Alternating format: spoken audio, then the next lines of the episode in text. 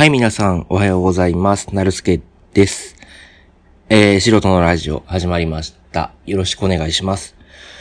ということでですね、えー、今日は11月の何日か忘れちゃう。あ、14かな ?14 かな？なんですけど、まあなんか、ストックがあるのに撮っているっていうね。で、なんで撮ってるかっていうと、今日はもう本当にあのしょうもないんですけど、なんかこれ、これ面白いって思ったからそれを紹介しようかなっていう感じで、撮ってます。で、何かっていうと、ちょっと携帯いじりながらなんでちょっとあれですけど、ノイズ乗りますけど、えー、日本語俗語辞書っていうね、サイトホーム、ホームページとは言わないか、サイトがあるんですよ。で、まあ、えー、皆さん、あ、あの、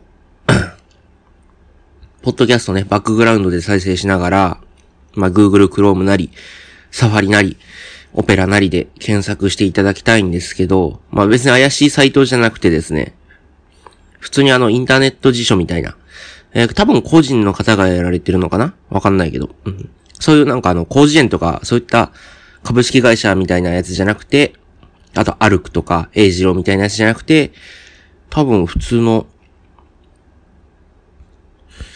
普通の人がやってるんだと思うんだけど。あ、違うわ。株式会社かなこれ。コピーライトついてる。日本語俗語辞書。lookvice.inc って書いてあるから、あ、会社がやってんのかな多分。なんでまあ安心してみて、見ていただきたいんですけど、まあ日本語俗語辞書っていうのは、まあ何が載ってるかっていうと、俗語ですね。えー、週間続語ランキングっていうのがあって、まあ、そこを見てみると、1位がピーカン。めっちゃ晴れてる日のことピーカンって言うじゃないですか。あと、がっつりとか、チャラい、えー、ディスる、テレコ、マブダチ、うざい、しばく、カンコドリが鳴く、ヤブヘビっていうランキングになってますね。例えばその中の一つ、えー、テレコっていうのを見てみましょうか。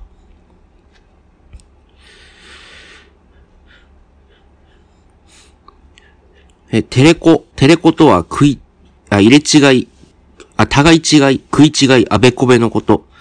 また、カタカナにしたテレコとはカセットテープレコーダーの略らしいです。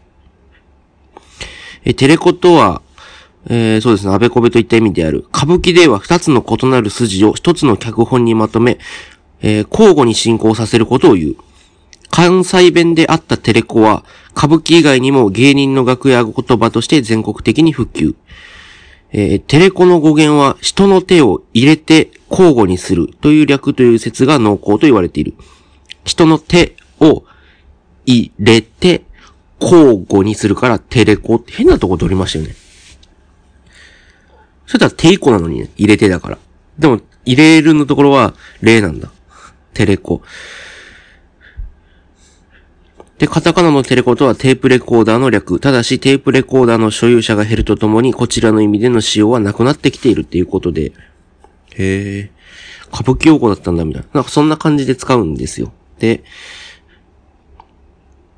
例えばもう一個。えー、ピーカンって、確かにピーカンの語源って謎ですよね。ピーカンとは改正のこと。で、これ面白いのが、年代と種類っていうのが載ってて、ピーカンの場合年代は昭和時代からって書いてあるんですよね。で、種類は業界用語。え、ピーカンとは改正のことで、もともと映画業界が撮影時に使っていた言葉である。ピーカンの語源は、改正の空がタバコのピース缶の色に似ていたという説。タバコのピース缶って青なんですよね。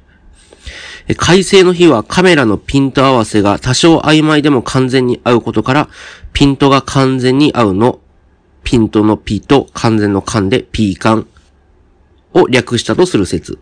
単純に太陽の光がピーンと届いてカンカンデリを略したという説など様々だが、確かなことは分かっていない。っていうことなんです。へえ。まあ、こういうなんか、調べたいものを、こうね、辞書の使い方として、あまあ、間違ってる合ってるっていうのはないんですけど、あの、こういった辞書って、あの、調べたいものを、その、引くためにあるんじゃなくて、多分ね、あるんじゃなくて、もちろんそう使ってもいいですけど、あの、なんだろう。54順でこう、あーからね、和をんまで、こう押せて、押したらその頭文字の言葉がバッ出てくるんですよね。で、それをなんか適当にタップして、適当にこうクリックタップして開けていって、そこの出てきたページを読むっていうのが正しい使い方なのかもしれない。じゃあ、もう一個だけいきますか。何しよっかな。エモいっていう言葉いきましょうか。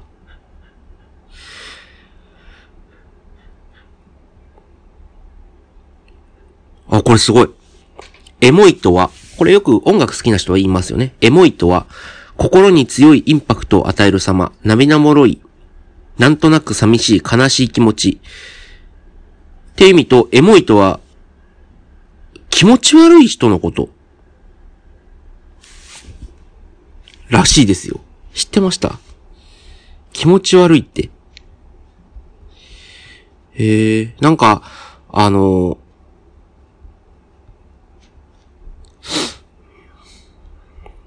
なんていうの？あの、エモい音楽ってどんなんだろう？なんかエモーショナルなとか言いますけどね。なん、どんなんだろうな。うん、人によって違うのかな？まあ、解説読みますか。えー、エモいとは心の動揺を伴うような感情感動を意味する英語、まあ、エモーションですね。エモーションを略した形容詞化する設備語、意をつけたもので、え特に音楽やファッションなどの作品に触れた人の心に強いインパクトを与える様を表す。らしいです。まあ、いいかな。で、2番の意味として、エモいとは、スケベーで気持ち悪い人という意味で、2000年代前半に小ギャルに使われた女子高生の流行語としてテレビなどで紹介されたことから、こちらの意味で一時普及した。で、米印2017年現在、えー、2番のスケベーで気持ち悪い人という意味での使用は減り、1の意味で信用して、あの、浸透している。っていうことなんですよね。えー、知ってました？エモいが、スケベーで気持ち悪い人っていう。なんでエモいになったんだろうね。そっちのエモいはどっから取ったんでしょうかね。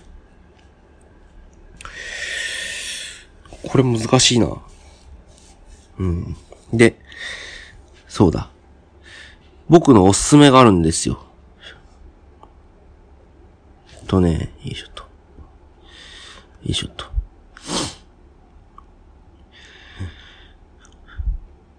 僕が勝手になんか適当にポチポチって押してたらたどり着いたところ。なんかね、あの、えー、っと、風俗用語っていうのかな？なんかその、えー、男女関係の言葉っていうのは多分、あの、隠語で表されることが現代も昔も多くて、だから、そういったその、裏で使われている言葉っていうのは結構頻繁に変わるんですよね。で、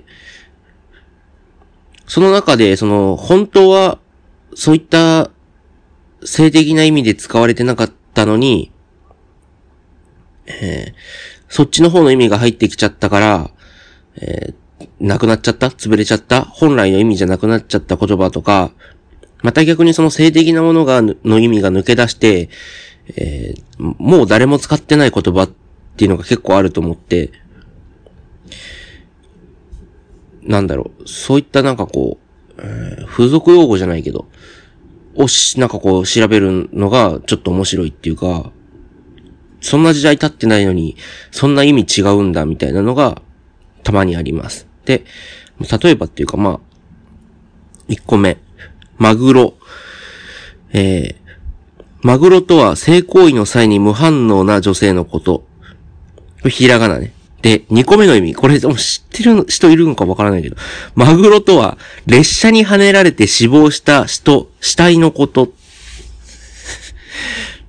まあ、それぞれ理由を読みます。え、マグロとは性行為の際に無反応な女性のことである。えー、魚市場に横たわる冷凍マグロに例えた言葉である。講義には性行為の際に反応はあるが、自ら何もしない女性のことや反応動きがないということ、態度、姿勢自体を指す。またこういった女性のことをマグロ以外にマグロ女とも言う。まあそれは一番の意味ですよ。これは今でも普通に使われる言葉ですけど。二番はどうなのかなって思うのが、なんか面白いなと思って、思って、思ってるのが、えー、マグロとは列車に跳ねられて死亡した死体のことである。列車に引かれ切断された死体をマグロの赤身に例えたものって書いてあるんですよ。強烈だなと思って。なんか、マグロってまあ本来のあの、魚を刺すマグロっていう意味と、2個目が、えー、性行為の際に無反応な女性のことで、ここまでダジャダジャレ聞くじゃないですか。なんかね。で、3つ目の、列車に跳ねられた切断遺体のことを、マグロの赤身に例えてマグロって言うっていうこの温度差すごくないですか？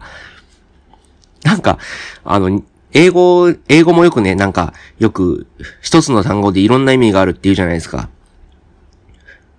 例えば、ファインドとかだったら見つけるとか、あとたまにわかるみたいな。わかるっていう意味もあって。あと、メイクとかね。メイクは作るっていう意味もあって、何々のよう、あえ、何々のようだか。あ、連合にすればそんな意味もあるし、あとは、えー、ライクとか、ライクも何々のようだか。好きだとか、何々のようだとか。あと、テイクもそう、テイクもなんかいろいろあったり。なんか、英語いろんな意味で使われるよねっていうんですけど、全部なんかこう、近い、意味が近いじゃないですか。なんかね。でも、日本語みたいに、こんな強烈な例えっていうのはあんまりないような気もしますけどね。皆さん多分一生忘れないと思います。マグロは、えー、列車に跳ねられて、跳ねられて切断された死体のことも指す。っていうことです。で、もう一個がね、もう一個なんか面白いなっていうか、えー、多分僕の世代からすればなんじゃそれみたいな、えー、逆さクラゲ。えー、逆さクラゲとは連れ込み宿のことって書いてあるんですけど、なんか面白いですよね。えー、温泉マークの湯気を足、湯船の部分を頭としてみると、クラゲが逆さになったように見える。えー、このことから温泉マークのことを逆さクラゲとも言う。ただし逆さクラゲといった場合、単に温泉マークや温泉、公衆浴場を指すのではなく、連れ込み宿を意味する。これはこうした旅館の表や屋根に温泉マークの入った看板が出ていたことによる。えー、過去エリアによって異なるが、1950年代後半から60年代に温泉マークの自自粛、禁止がなされて現在では見られない。えー、余談だがクラゲには逆さクラゲという種類のものがいる。って書いてあるんですけど、すごいのがこれ逆さクラゲも死後じゃないですか。だってもう温泉マークないんだから。逆さクラゲって言わ言わないと思います。多分、皆さんもこれを聞いて初めて知った人の方が多いと思います。逆さクラゲっていう言葉も死後なのに、連れ込み宿っていう言葉ももう死後じゃないですか？僕ね、あの、連れ込み宿っていう言葉一回しか聞いたことないんですけど、普通にね、おじいちゃんと喋っおじいちゃんってあの、おじいちゃん世代の人と喋ってて、その人が、えー、若い頃あの、その人頭良くて兄弟卒かな？で、まあ教授だったんですけど、その人が、えー、うちの家の隣が連れ込み宿で、んで、なんか、こっちはね、あの、大学入りたいから勉強してたら、その同級生が連れ込み宿に、彼女ね、連れ込むのに、わざわざそのうちの窓にね、石投げてね、ね、で、俺が開けるじゃんって僕が開けるでしょって。ほんならそいつが同級生の仲いいやつが、あの女連れて連れ込み宿に入るところを、な、なんで、それ見せつけるためにさ、っていう話してて、へえって。いや、家、家の横が連れ込み宿ってすごいっすねって言ったんですけど、その時以来、だからその時初めて連れ込み宿っていう言葉に出会って、最初連れ込み宿が何かわかんなくて、はぁはぁって適当に返事してたら、なんか彼女連れ込むとか、もうそんなとこ人に教えんでもいいのにとか、そういったなんかニュアンスで、あ、これ今で言うラブホテルのことだなって気づいたんですけ、ですよ。多分その人とその話をしてなかったら、連れ込み宿っていう言葉を知らなかったぐらいなんだから、多分、死後だと思う。逆さクラゲとは連れ込み宿のことっていう、えー、例えるものも例えられるものも死後っていうね、なかなか面白い感じですけど。はい。あとなんか、あの、この辞書とは関係ないんですけど、僕、こういった言葉遊びみたいなのが好きで、えー、まあ皆さんにもまあなんか、あの、考えてっていうかなんか楽しん、楽しんでいただきたいっていうかななんかわかんないけど、のは、レトロニムっていう言葉があって、レトロニム。で、レトロニムって、多分聞いたことないんで、僕も、あの、人に教えてもらったんですよ。こういった言葉の意味はな、ないの？名前ついてないよって言って。で、それは何かっていうと、えー、っとね、えー、っとね、なんだっけ？あれ、あの、ま、回らないお寿司。で、よく回らないお寿司さ、ってか、高いお寿司のこと回らないお寿司とか回らないお寿司屋とか寿司屋とか言うじゃないですか。で、友達とその話してて、いや、一回回らない寿司食べたことないからさ、食べてみたいんだよね、って。その時なんかピンと来て、回らないお寿司って言うけどさ、って、お寿司屋の元は、絶対回ってないはずなんですよ。だってお寿司屋っていう言葉ができた時に回転寿司はないからね。だから、回らないお寿司じゃなくて、本当は、回るお寿司なんですよ。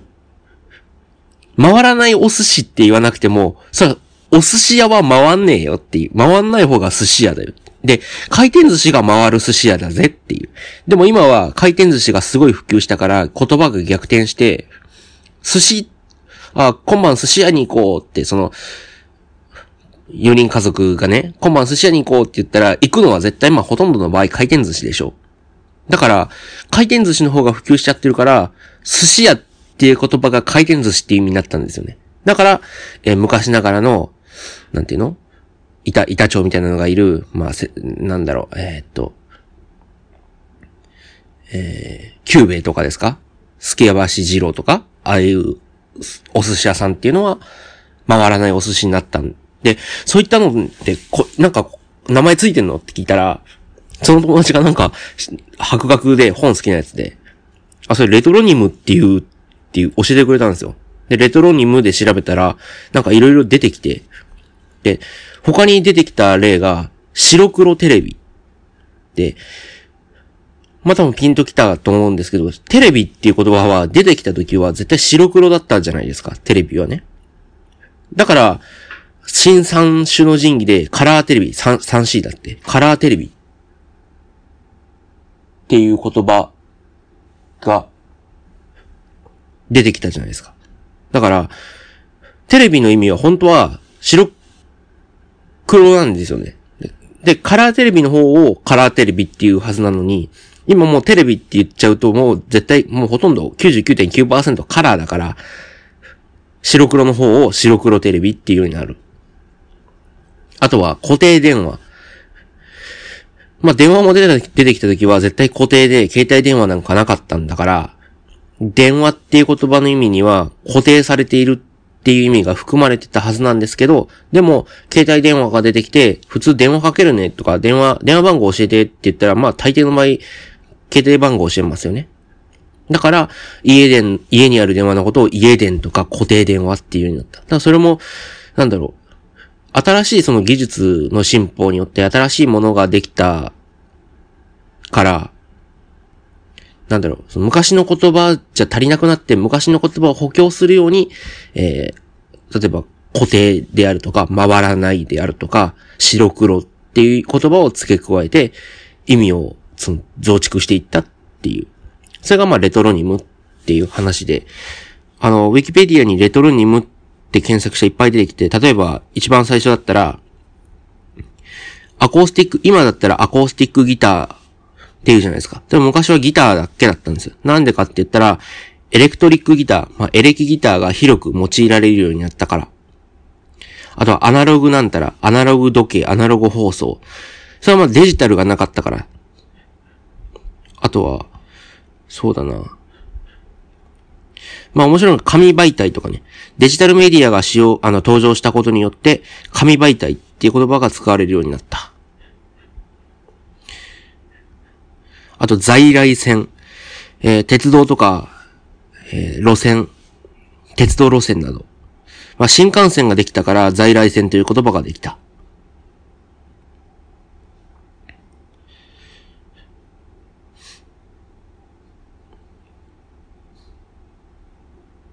えー、汁なし担々麺っていうの面白いですね。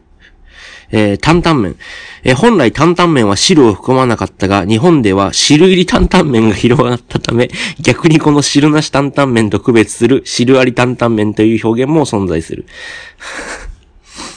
っていうことなんですよ。面白いな、なんか。